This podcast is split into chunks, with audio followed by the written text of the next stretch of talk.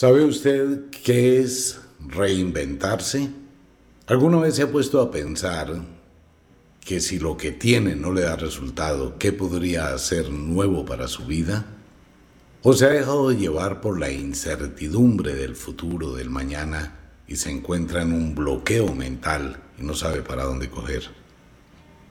¿O tal vez se quedó mirando el espejo del pasado y piensa que el tiempo de ayer fue mejor.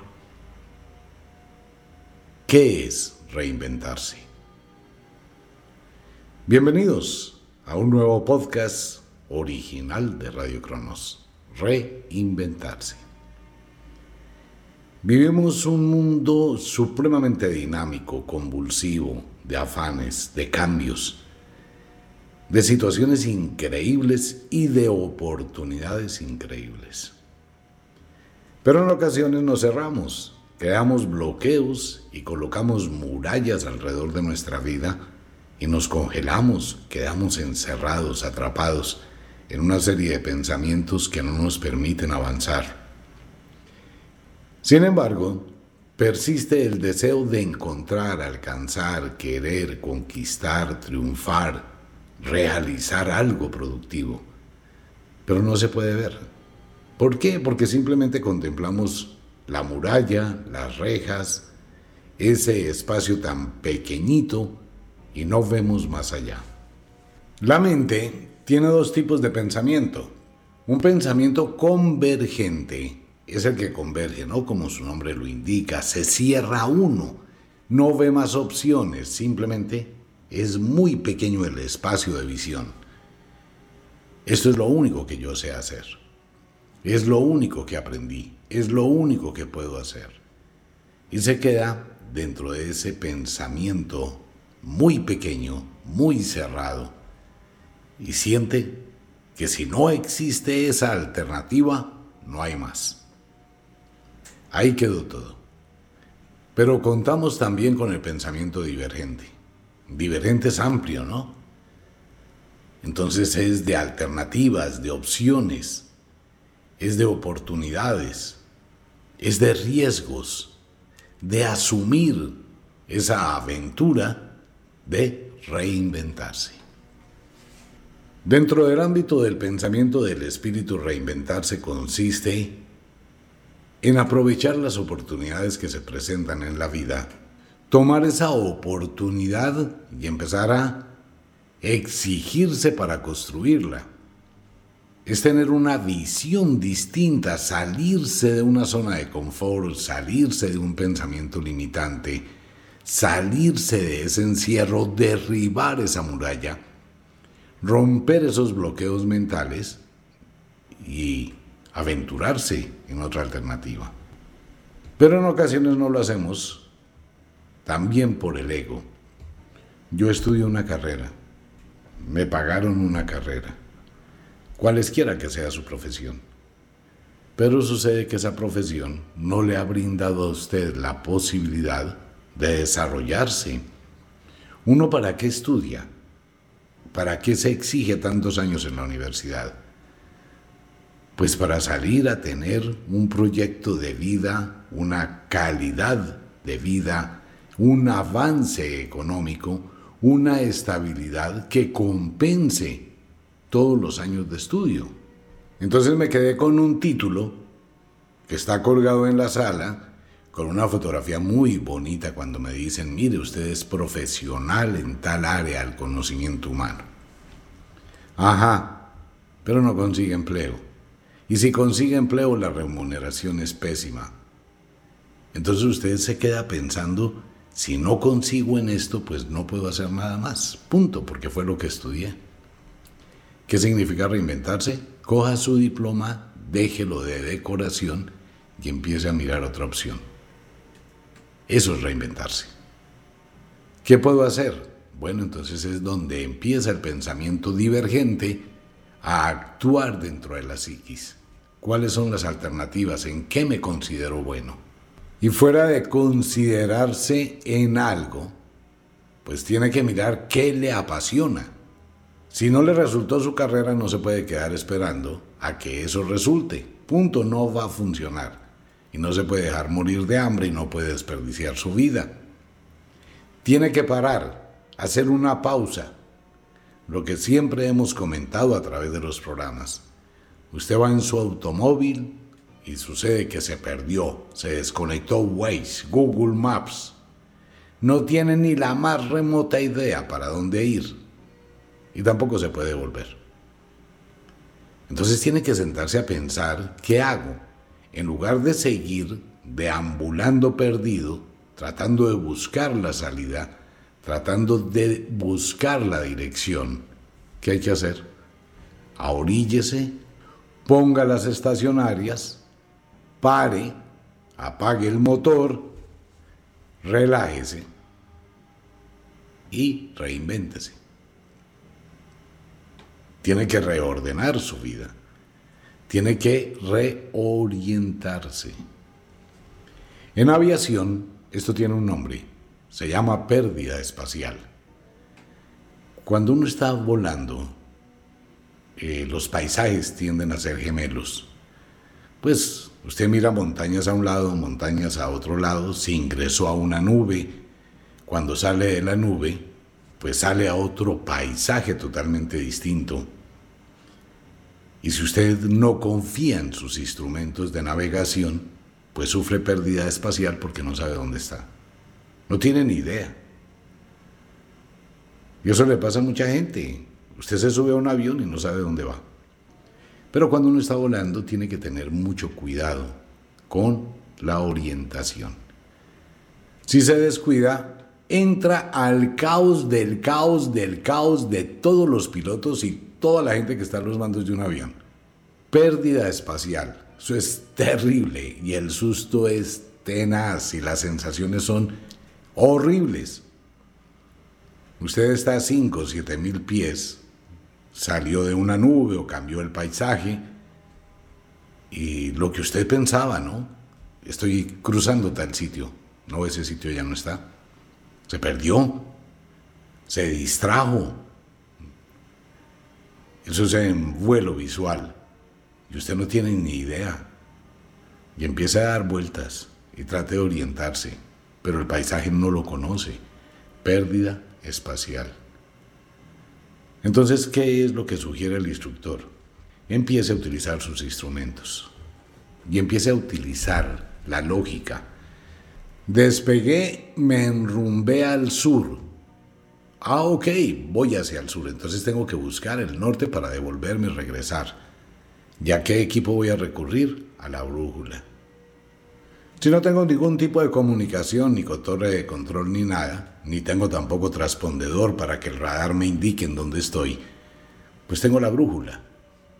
Y si en el caso que no tenga brújula y me arriesgue a hacer un vuelo, pues tengo que empezar a bajar, mirar las carreteras, empezar a orientarme por las carreteras, empezar a orientarme por la posición solar, pues como se hacía antiguamente, eso se llama vuelo a la estima, dónde está el sol, dónde está el norte, dónde está el sur, así no tenga brújula. En la vida también pasa lo mismo, sufrimos de pérdidas espaciales porque no tenemos ni idea para dónde vamos. ¿Qué hay que hacer? Reinventarse. Y reinventarse es cuando empezamos a mirar que existen posibilidades que uno ignora. Que existen situaciones que están implícitas en la vida de una persona para lograr triunfar y tener éxito. No me funcionó el plan A, entonces voy a buscar el plan B. No me funcionó el plan B, voy a buscar el plan C. Para poder tener acierto, siempre es bueno mirar qué le apasiona. Y sobre esa pasión uno construye. Recuerdo la historia de una niña prostituta, ya la he contado varias veces, que ya mm, tuve una charla con ella, está muy bien, demasiado bien, gracias a ese impulso de reinventarse. Ella era prostituta y una tarde tenía que ir al sitio donde trabajaba normalmente. Y se fue donde una señora que le arreglara las cejas. Ella entró donde la señora y bueno, pues tenía que verse más o menos atractiva, elegante para su trabajo. Entonces la señora le dijo, le voy a hacer algo que le va a dejar las cejas muy, pero muy bonitas. Y allá bueno, mucho mejor. La señora sacó una hebra de hilo. ¿Cuánto puede costar una hebra de hilo? 10, 20, 30 centímetros de hilo, ¿cuánto puede costar? La señora le hizo un nudito del hilo, cogió, se lo envolvió en los dedos, me cuenta ella, la recostó en la silla y empezó como si fueran unas tijeritas a depilarle las cejas y la cara, quitarle vellitos con hilo. Ella le empezó a llamar la atención la técnica, ¿no? Y cuando se miró en el espejo, pues no tenía las cejas rojas, no le quedó como con la cuchilla. Y ella le aplicó una cremita y le quedaron las cejas espectacularmente hermosas. Pues eso le llamó tanto la atención, ahí es donde la gente empieza a reinventarse. Llegó a su casa y dijo, bueno, si ella lo hizo, yo también puedo hacerlo. Buscó una hebra de hilo y cogió a la mamá de conejito de indias y a una sobrina y a otras dos chicas que estaban con ella y se dio cuenta que podía hacerlo, le encontró la forma y se dio cuenta cómo era y descubrió que tenía una habilidad natural para hacerlo. Y empezó a depilarle las cejas a la mamá y que le quedaron hermosísimas.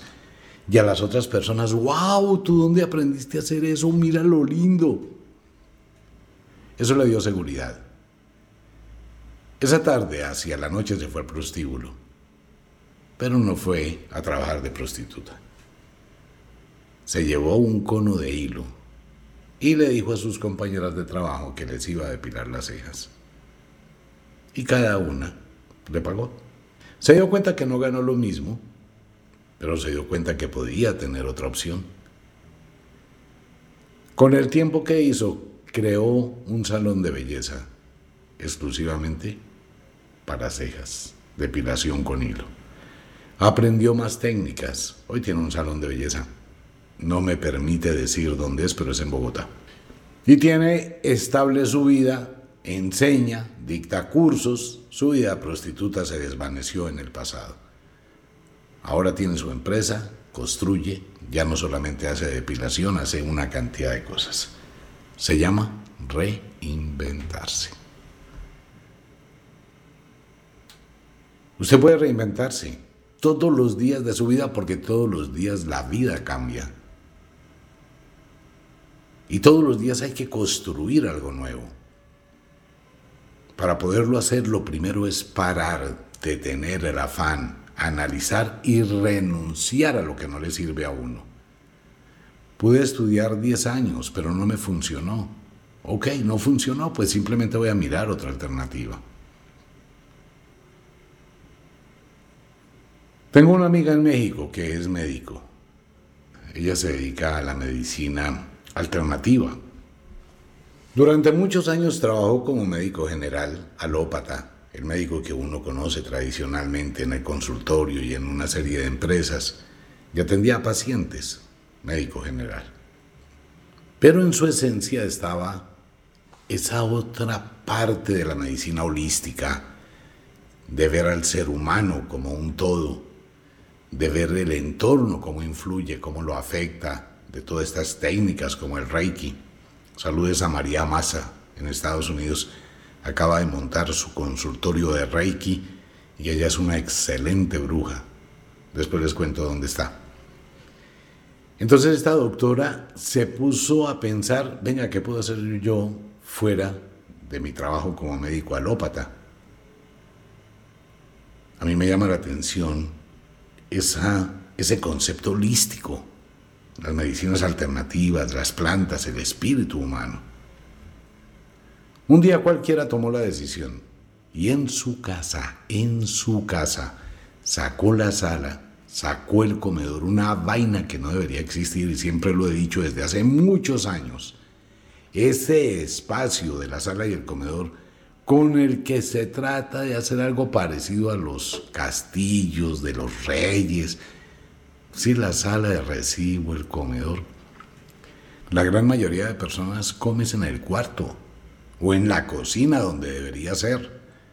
Y la sala es cuando llega alguna visita, ¿no? O sea, Uno compra una sala costosa, es para la gente que va de visita, no para uno.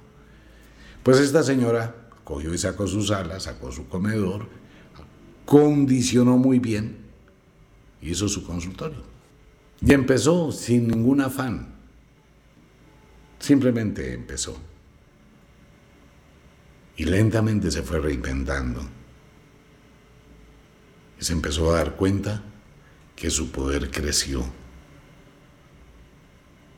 Y así funciona. Pero porque le pone también pasión y acepta renunciar a una situación para la aventura de otra. Entonces uno tiene que reinventarse todos los días. La gente ha hecho arepas durante miles de años. Pues cambiémosle la forma a las arepas.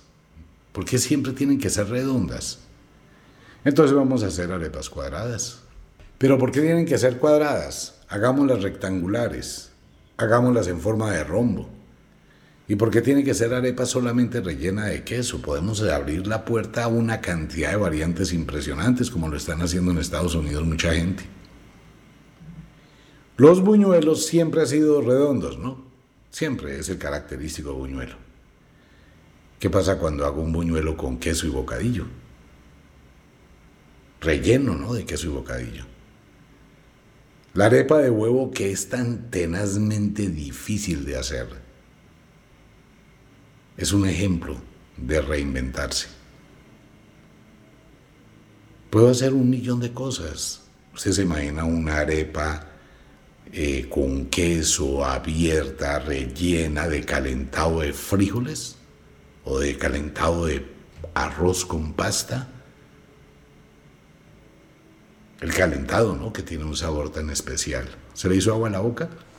Si ese negocio existiera allá en la esquina de su casa, con eso que usted está sintiendo en este momento al escuchar, pues sí, imagínese una arepa así calientica, blanca, quemadita, con ese aroma característico, calientica, abierta, y por dentro rellena de frijoles con arroz, un calentado con ese aroma tan exquisito, algo de picante, algo de chicharrón.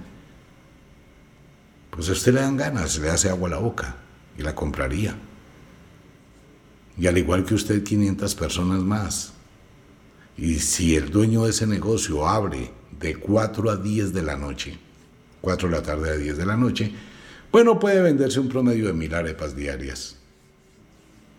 ¿Sí se da cuenta? Y el Señor se reinventa y puede reinventar arepas de diferentes cosas todos los días. Pero si tenemos miedo de reinventarnos y tenemos miedo, pánico, y preferimos seguir en lo mismo, pues simplemente nuestra vida seguirá cada día más encerrada, más difícil de avanzar, más difícil de prosperar, más difícil de progresar. Reinventarse es aceptar el reto la aventura de empezar algo nuevo y tener la constancia para hacerlo. ¿Por qué los negocios fracasan? Y llevo diciéndolo en administración doméstica tantos años. Los negocios fracasan porque usted vive del negocio, en bien lo abre. Y eso no está bien. Usted no puede vivir de su negocio. Usted tiene que permitir que su negocio se vuelva obeso, que su negocio se quede quietecito seis meses, siete meses, ocho meses.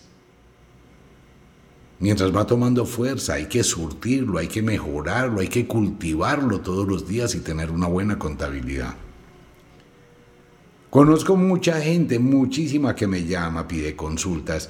Tengo un restaurante, pero me va tan mal. Ok, venga, miremos su contabilidad.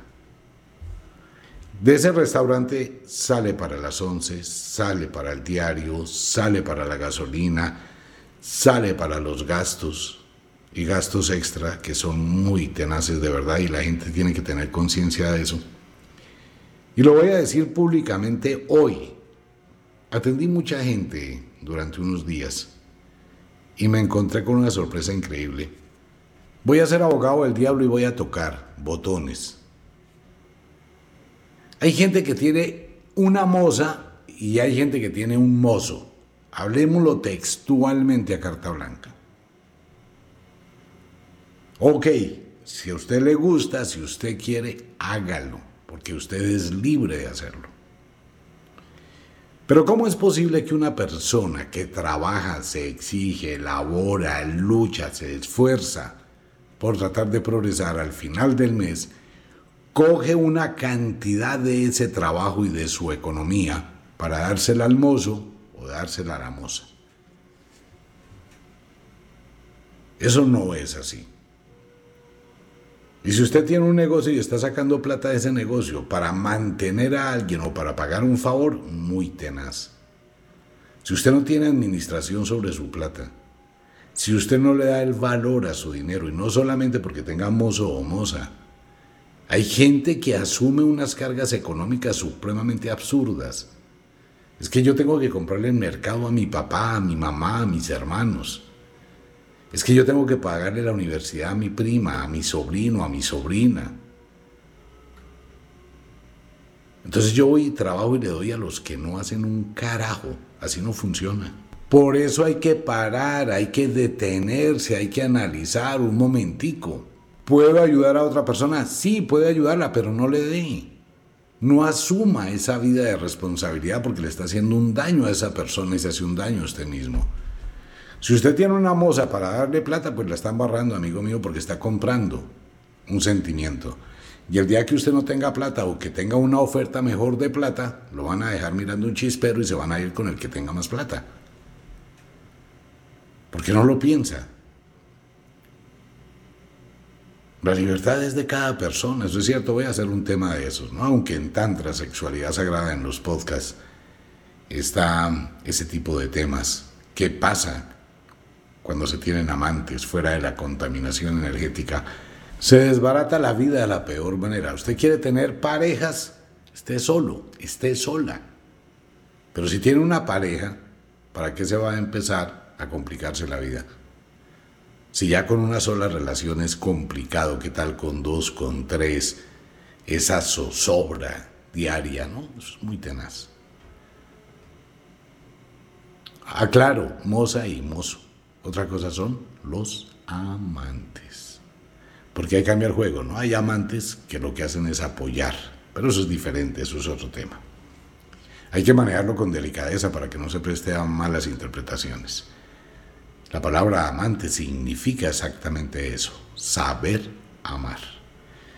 Si no tengo una administración económica, ni en mi negocio, ni en la plata que me gano, ni en mi vida, pues siempre va a tener un derroche, va a tener una pérdida y siempre va a ir a dónde? Al fracaso.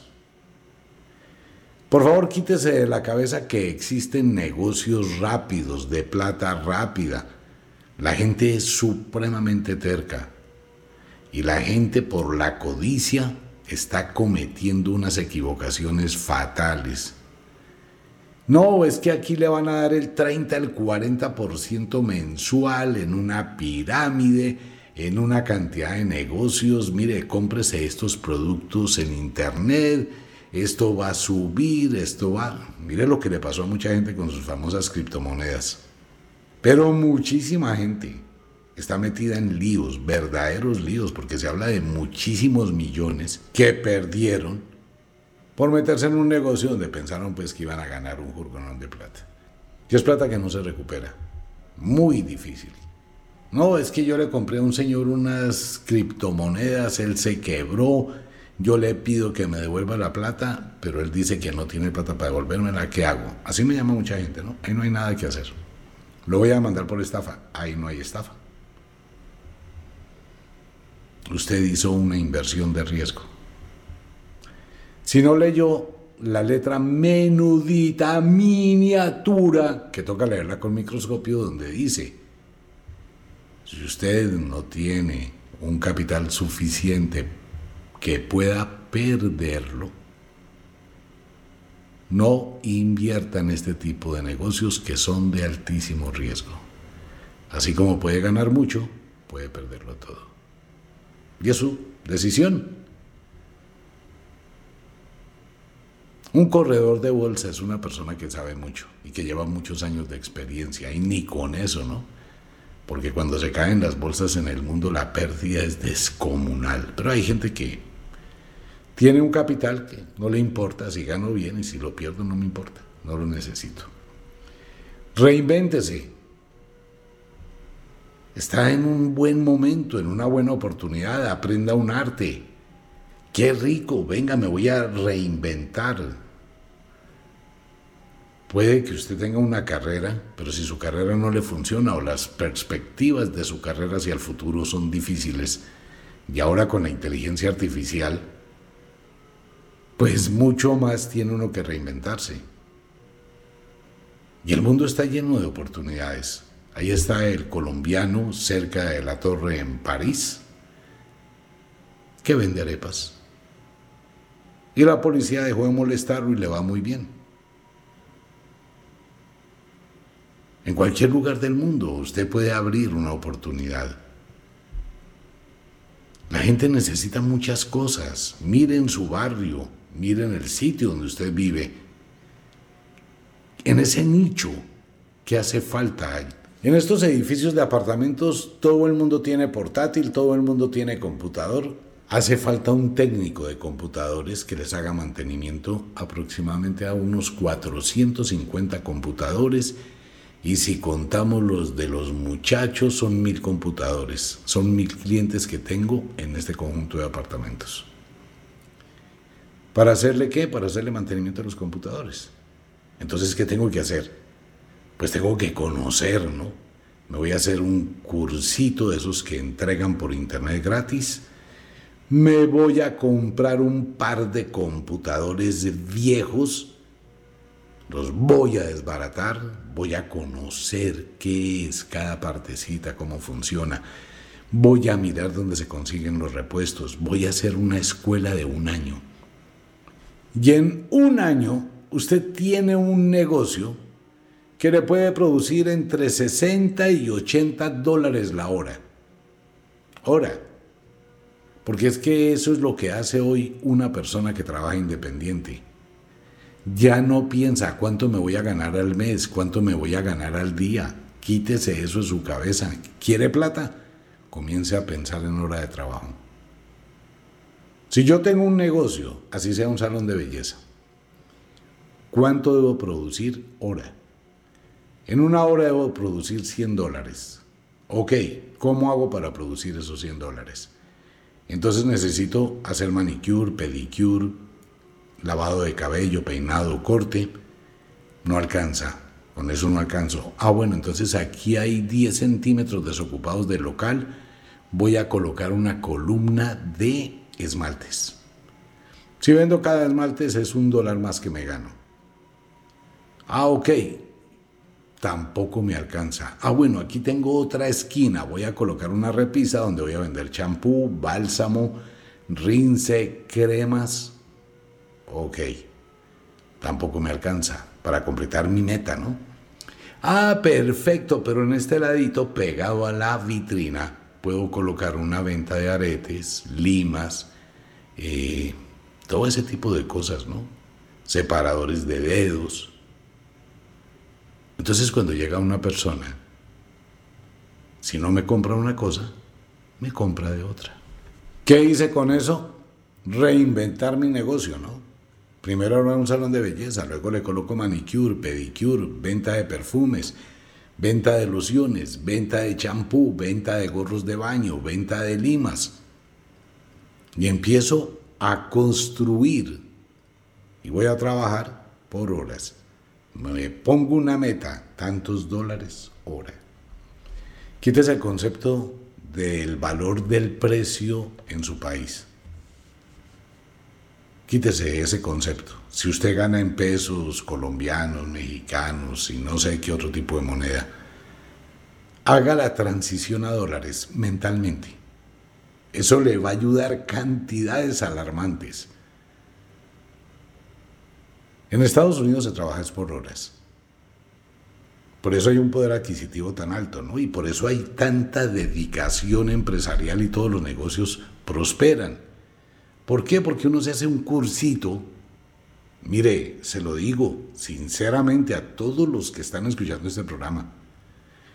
Michael es experto en ese tipo de tema en Estados Unidos. Cómo se manejan los negocios, cómo se trabaja, cómo se hace crecer un negocio. Quienes quieran consulta con él, hágalo y las asesorías son espectaculares. Entonces, ¿qué pasa? Que yo tomo una decisión y empiezo.